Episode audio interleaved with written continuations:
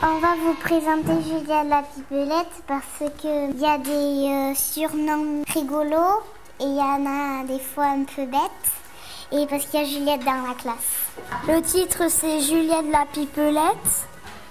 L'auteur c'est Daniel Fossette. L'illustrateur Joël Passeron. L'éditeur Père Castor Flammarion. Euh, on vous présente les personnages. Là, il y a Juliette, la pipelette. Il y a sa copine Noémie. Il y a Sébastien le malin. Camille la gentille. A Arthur le gros dur. Il y a sa maîtresse. Et il y a euh, Juliette la pipelette.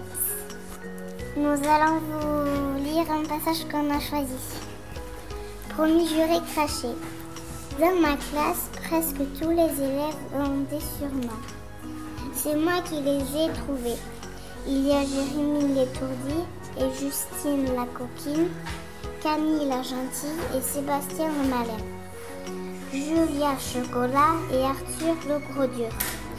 Mais dans ma classe, il y a surtout Noémie. Et Noémie, c'est Noémie, ma meilleure amie. Et bien sûr, il y a moi, Juliette, que tout le monde appelle la pipelette.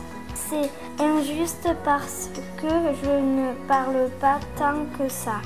Sébastien pense que s'il y avait un record du monde de mots à la minute, j'aurais la médaille d'or.